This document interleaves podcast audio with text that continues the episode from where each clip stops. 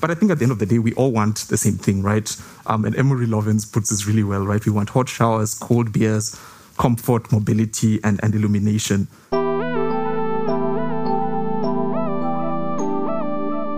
When we talk about the energy transition, especially when looking at sub Saharan Africa, we are not only talking about the high carbon to low carbon technology transition, but also this access to modern energy services.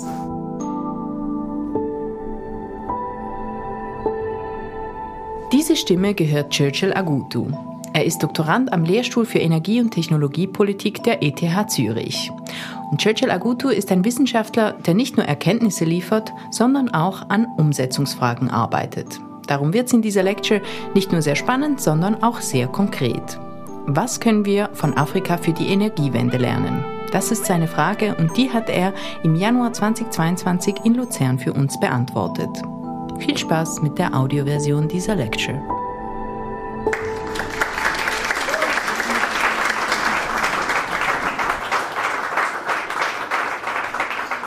Okay. Hi, everyone.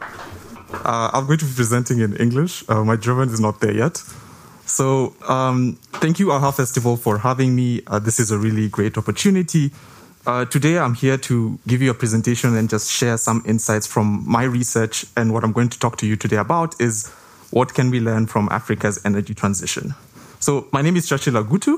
Um, I'm a third year PhD student at the Energy and Technology Policy Group at ETH. We are a group of engineers, um, political scientists, and uh, economists who look at the intersection between technological change, politics, and policy in the context of decarbonization. Um, my work looks at the intersection between technological change and um, policy, and my research is funded by ETH for Development. Um, and, and it's an ETH wide initiative that aims to develop innovative solutions to global challenges and to educate leaders in sustainable development. So, if you're interested, you can sign up to the newsletter. Um, it's really a great opportunity for you to network, but then also meet um, or learn about some of the research and development initiatives at the ETH that are being carried out in the global south. So, I thought I would begin by just talking to you about why the conversation on the energy transition in, in, in Africa and more specifically sub Saharan Africa matters to me. And what you see on the screen is an article that was published by the BBC just earlier this year. And it talks about a nationwide blackout in, in my home country, Kenya. And so, um, what happened was that one of the pylons that supports some of the high voltage um, transmission lines collapsed. And so, there were many parts of the country that didn't have um, electricity. And, and that can have many detrimental effects, right? Imagine if today there was no electricity in Lucerne, um, what would have happened, even for us coming to this event. And so, in addition to that, it also challenges how we think about the way we bring electricity to people and our dependence on centralized infrastructure. Now, the good thing is that because of reductions in, in technology costs, more specifically solar photovoltaics and batteries, um, we are already thinking about new ways to bring energy services to people. And these are just two um, uh, ex- examples. Um, one is an, uh, in a, in a, an innovation by an engineer called Norah Magero, which is a VaxiBox. So basically, it's a box that's powered by solar PV plus battery. And the idea is that it makes it possible to deliver um, vaccines to parts of, of the country that can that um, are unable to access, do not have infrastructure or do not have uh, equipment to be able to keep vaccines cool. But then the second one also is the off-grid sector, which is really just an opportunity to provide decentralized energy solutions. So bringing electricity to places where the grid may not be able to reach for, for many reasons. Maybe it's expensive. Um, maybe the populations are extremely low that it doesn't, um, from an economic perspective, it's still not possible to bring electricity to some of these regions. But in addition to that, Kenya Power is, is the utility that provides um, electricity. They're also riding this wave and, and thinking about re- reorienting um, their businesses towards um, the, the, in the face of, of solar growth.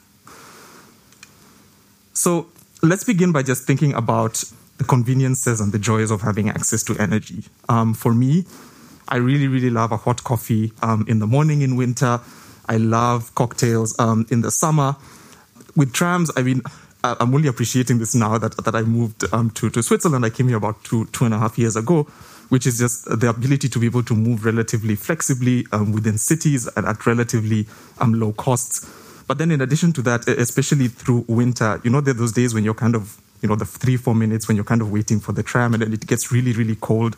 And as soon as the tram gets there, you sort of jump in and, and it closes, and then there's this heat that sort of wafts. Um, so it, it, keeps you warm. And then the third is just a charged phone, right? Um, being able to to to to have your phone um, uh, available when you need it.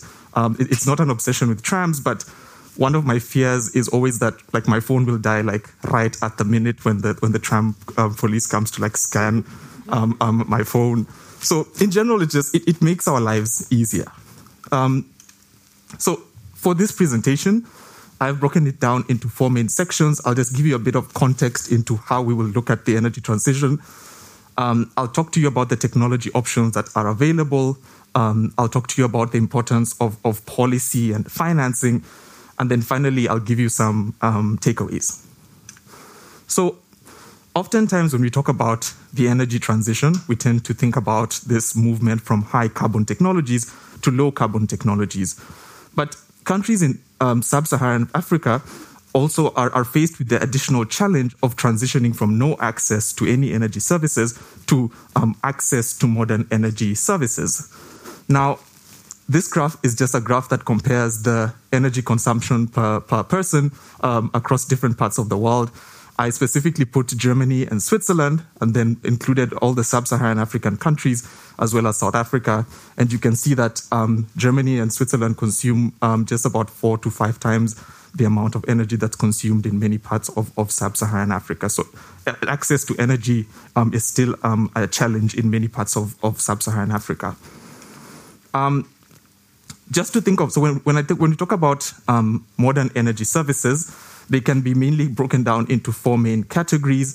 The first is heating and cooling. So, for example, the indoor radiators that heat our homes, um, induction, induction cook stoves powered by electricity, um, refrigeration to preserve our foods and also to um, pre- to preserve um, to keep vaccines um, stable. Then we have lighting, which powers our streets and lights our homes and restaurants and the club.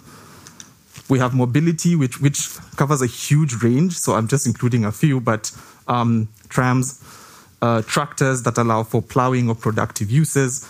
Um, I included a drill just because there's some there's an aspect of movement or mobility. And then I also included um, motorbikes, um, and these have become, just out of interest, they've really become a very ubiquitous approach to transport in, in many parts of sub Saharan Africa. And there are quite a few conversations actually about transitions in this context. Then we have electricity, which powers our laptops, powers our phones, powers our remotes, our TVs. When I talk about traditional energy services, um, from a heating and cooling perspective, examples would include heating through um, uh, biomass, um, a yakhchal, which is an ice house that's been prevalent in, in, in many parts of, of um, Persia, and it was used for, and it cools, um, uh, it keeps, yeah, it cools through um, evaporative cooling. And then we have um, just, you know, keeping ourselves, um, cooling ourselves down when we're feeling hot, just using cold water. Then we have lighting, which is powered by oil, for instance. Then mobility, in this case, would really be referring to using either human energy or, or animals. And so um, walking is an example. Um, relying on um, livestock for transporting cart for cart for, for, for pulling carts, for instance. Um, relying on livestock for um, farming farming purposes, and then also just human energy to to pump um, water. So you may have come across this picture before. It is a photo that's been published by NASA, and it just shows the Earth of night at night and it gives us a bit of an elaborate view into which parts of the world have access to electricity. We see in, in the US, we see it in Europe, we see it in Latin America, um, India as well. Um, when we look at Africa, there are parts of um, the north. Um, there's the southern part and then parts of, of, of um, Western Africa. But then in, in many parts of the continent, um, it's, they still remain to be, they're still, it's still very dark. Now, 600 million people in, in sub-Saharan Africa lack access to electricity. And what you see on the on the screen is just a graph that's showing the um, total unelectrified population in different parts of the world between the year 2000 to the year 2020. And you can see that in the year 2000, India had the highest unelectrified population, and that has drastically decreased. Um, we also see that there's been decreases in parts of Southeast Asia as well as um, the Asia Pacific and the rest of the world. But it's a bit different when you look at um, sub Saharan Africa. And so between 2000 and 2014, the population actually increased. But then we see that after that, it, it has decreased, although much, much slowly compared to the other parts of the world. Now, in addition to that, um, you will see that a lot, a lot of the regions, in a lot of the regions that where electricity um, access is low, you tend to find that's where the, that's where there's the highest share of people living in extreme poverty. And so when you look at these two figures, the one on the on the left shows the total um, electrified population. You see that sub-Saharan Africa has the highest, uh, the lowest rates of electrification. And then when you kind of overlay it and look at the share of people living in extreme poverty, you also see again that it's mostly in sub-Saharan Africa that you have the highest number of people living um, in um, living in extreme poverty. Now, the United Nations has developed a set of sustainable development goals, which intends to reach, um, which, which uh, broken down into 17 different categories and intends to reach sustainable development by the year 2030. Sustainable Development Goal number seven focuses on affordable and clean energy, and so the goal is to provide universal access to universal uh, universal access to affordable, reliable, and sustainable energy by the year 2030. And just for your perspective, that means that we have nine years to find out find a way to reduce um, to bring that number from 600 million um, to zero. So you can imagine how arduous a task this is going to be. Now, lack of access to electricity denies people denies people opportunities to improve quality of life and also denies them economic growth. So an example is um, food uh, access. The benefits of access to electricity would be food preservation, for instance, um, the opportunity to develop um, local industries, the opportunity to improve um, uh, productivity. And so these are um, this is just a picture of um, tailors working on mechanical sewing machines, and that's just one opportunity that can be that that can be improved through access to electric electric, electric uh, options. Then you have um, lighting the streets at night, which is really important for security reasons. Um, uh, transporting, the developing of cold chains, especially now during the pandemic, um, that would need to make it possible to to get vaccines to every corner of, of the of the world, but then every corner in sub-Saharan Africa as well. And then finally, just productive uses such as welding. Now, the thing is, we have the technology that can actually allow us to achieve this. And broadly, you can break it down into four main categories. The first is um, extension of the grid. And so, just for illustrative purposes, you tend you have like your source of generation, then you have your transmission and your distribution lines to get the electricity to where you need to get it to. Then you have mini grids, which are more decentralized solutions. And so, just for illustrative purposes, you'd have like these are three different sites that are then powered by um, a mini grid.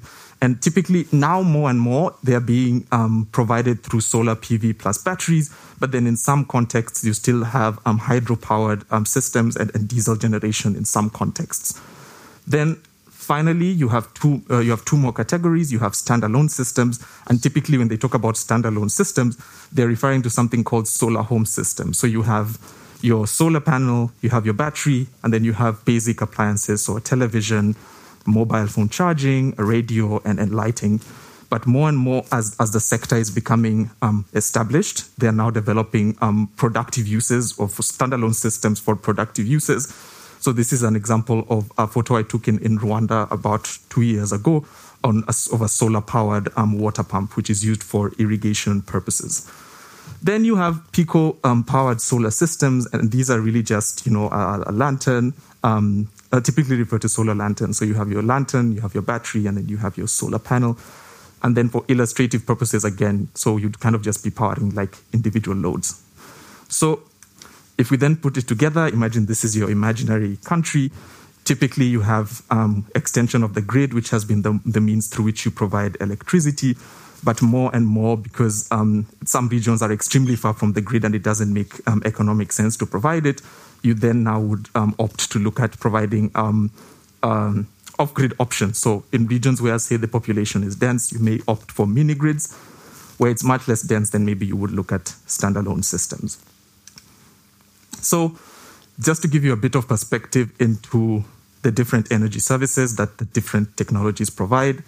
the World Bank has come up with a framework which they call the multi-tier framework, and basically it um, provides a breakdown of the different levels of energy services that could be provided. So it starts from tier zero, which is would consider to be traditional energy services, and then as you go up with the tiers, you provide more kilowatt hours for a set amount of time. So tier one provides basic services for about four hours. And as you kind of go up, it goes up, up, up until tier five, which ideally should be able to meet um, your load requirements for um, the longest period. Now, in terms of the different technologies, grid extension is able to, pro- to serve tier one up to, to tier five level energy services. Mini grids are capable of going up to tier four. However, at the moment, just from an implementation perspective, they are mostly providing tier three and, and tier two and tier three level energy services. Then uh, standalone systems, again, go up to tier three.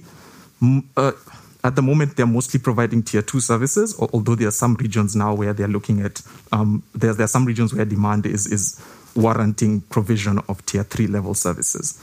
And then the last one is Pico powered um, systems, which provide tier one level services. So we have the technology that can allow us to reach this, um, this our, our, our, goal of universal um, um, access to modern energy services. But why aren't we? What is holding us back? So there's two things. The first is policy, and and what you see on the screen is just um, the World Bank's um, regulatory indicators on sustainable energy, and so it's uh, it focuses specifically on electricity access in this case.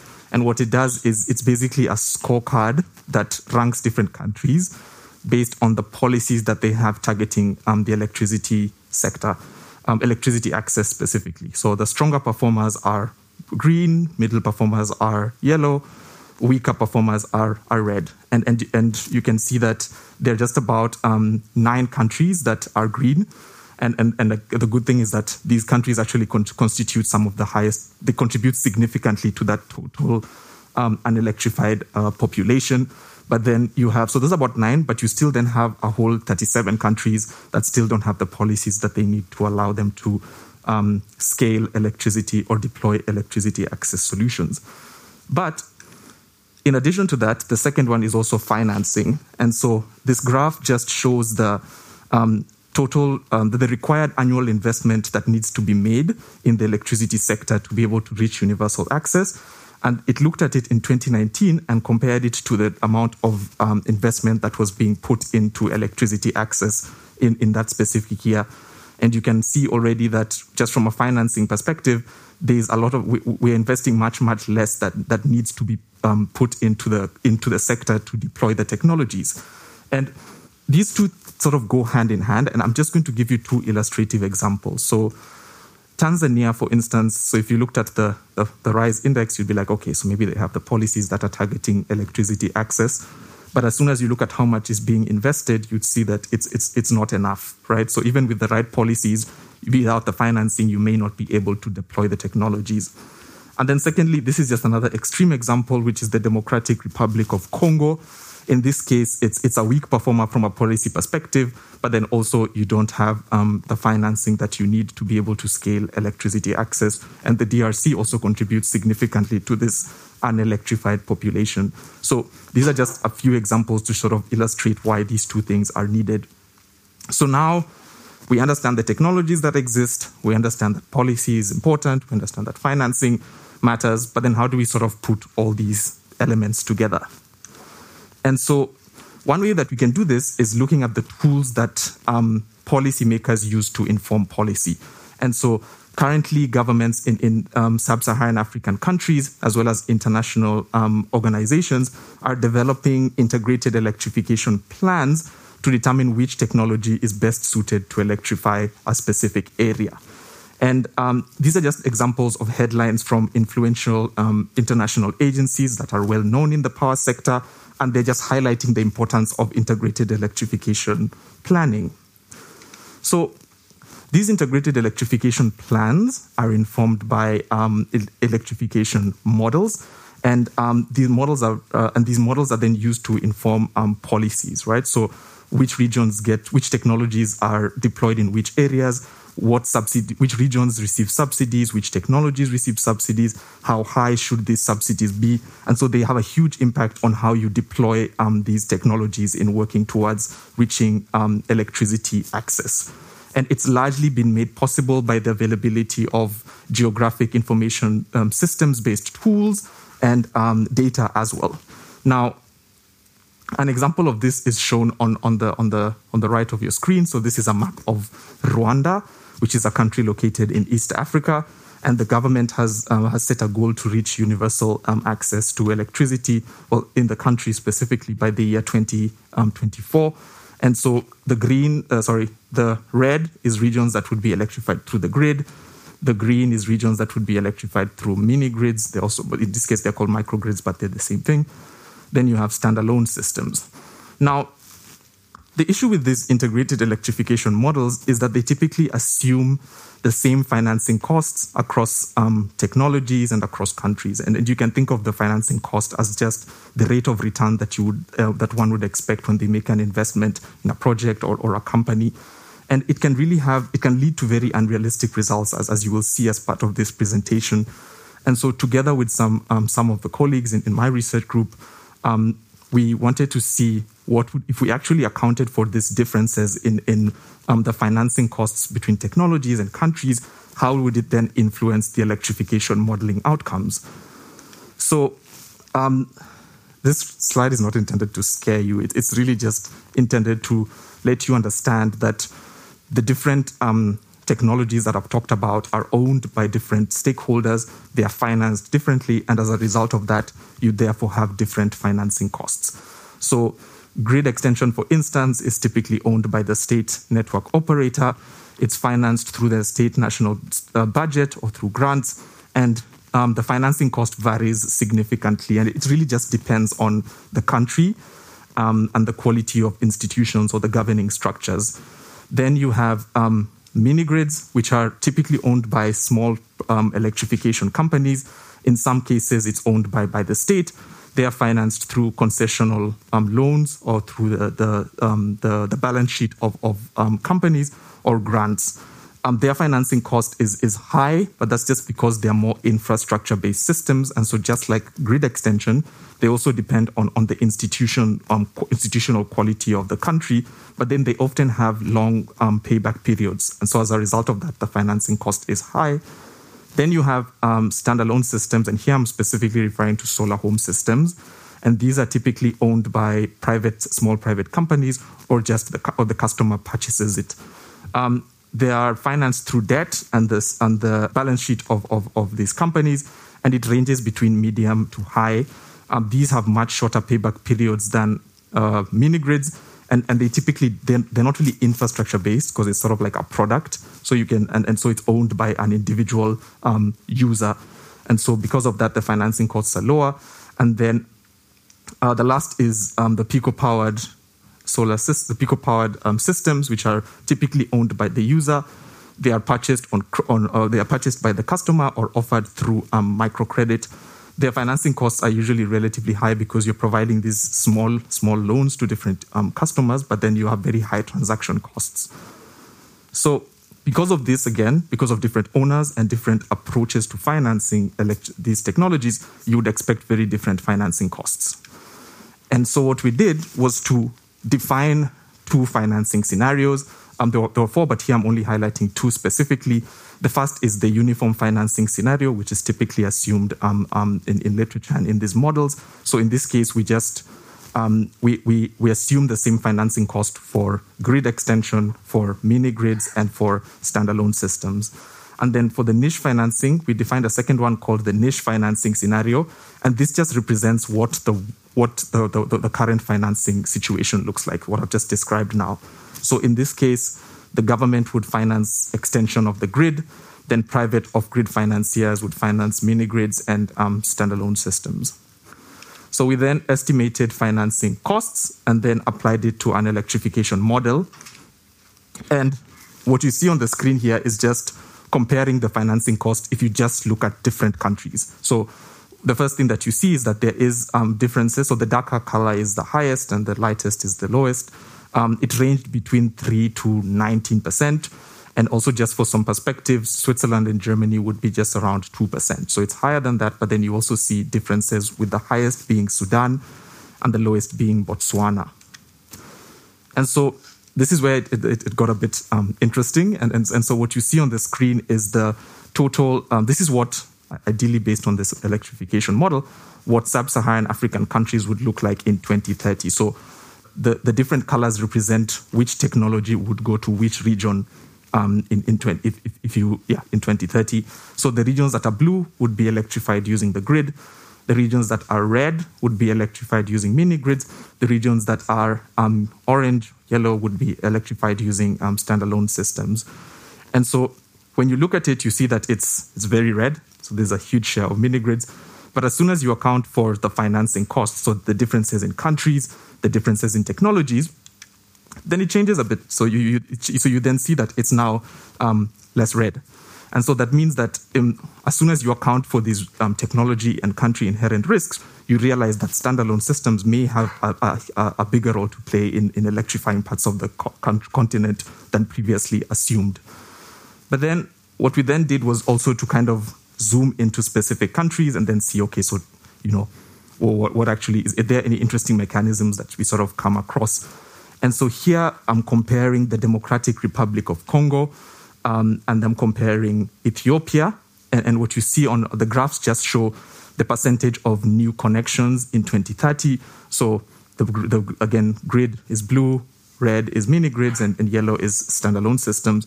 And the map is just the results of the niche financing scenario. And then here it's the same, but it compares it for Ethiopia.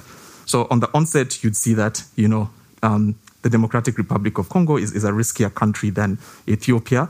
And so you'd sort of expect that you should have a lower share of mini grids, but we observed that there was very little change.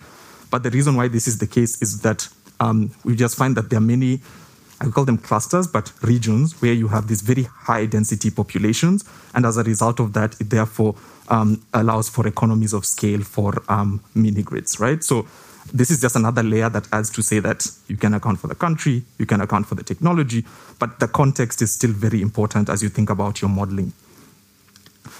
This is just a bit of a, a teaser into kind of like, okay, the next steps into what I'm doing for my research is that um, we, we, kind of we, we've shown this numerically, but then one thing that also would be interesting would be actually to see, you know, do these technologies actually scale um, based on the, uh, like what influences how these technologies scale. And so what you see on the screen is just um, the population of uh, people in, in, in, Africa, so it's the whole continent, that have been electrified using mini grids and, and solar home systems specifically. So as I mentioned before, solar home systems have really been standalone systems, but over time, only now is that, that there are now all these new options. Um, so this is kind of focusing on solar home systems. And what you see already is that standalone solar home systems have, have, increased or scaled much more compared to um, mini mini grids. And, and as we had mentioned before, these technology inherent characteristics matter. And, and so what we're looking at now is trying to then understand sort of when you compare these two technologies, um, what how then do their technology inherent characteristics influence the way markets form, the way the kind of financing that the technologies access, and even how the technology is, is taken up. Um, the first thing I want to leave you with is just to, first of all, remember and to understand that context is very, very important as you try to understand the energy transition and, and when you're looking at electricity access. And we saw this through the example where we looked at the Democratic Republic of Congo and Ethiopia. And then um, policy and finance are extremely important when you're looking at scaling energy service access. So it's not just about the technologies. Then the next is that when we talk about the energy transition, especially when looking at sub Saharan Africa, we are not only talking about the high carbon to low carbon technology transition, but also this access to modern energy services. For those who are interested to kind of just learn more about the space, um, I really, really love podcasts. Um, and, and these are some that I've listened to that I think that give like they give a very good picture into sort of just understanding um, this electricity access specifically um, I think if you, if you listen to this now based on the background that you've gotten, you probably understand it a bit more. Um, but so the energy talk is one that covers the whole continent. these other three, um, High Energy Planet also does that, but then the, the two, they don't necessarily focus on sub-Saharan Africa, but as long as you type like Africa electricity in one of these podcasts, you'll be able to um, find them. And then um, I think this is just a bit on a lighter note. Um, a lot of times, when we, like when we think about you know the energy transition, there's this decarbonization versus development um, perspective, or this um, movement from no access to access. But I think at the end of the day, we all want the same thing, right? Um, and Amory Lovins puts this really well, right? We want hot showers, cold beers, comfort, mobility, and, and illumination. Yeah, I also just, one more thing, I just wanted to thank um, some of my colleagues who helped work on um, this paper that I've discussed. That's Dr. Florian Egli, Prof. Um, Bjarne Steffen, Dr. Nathan Williams, and my supervisor, Prof. Tobias Schmidt. Thank you.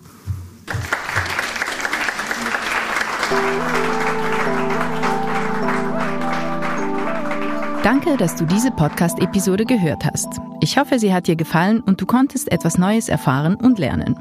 Und wenn du schon mal da bist, lass uns doch eine Bewertung oder ein paar Sternchen da. Das würde uns sehr helfen.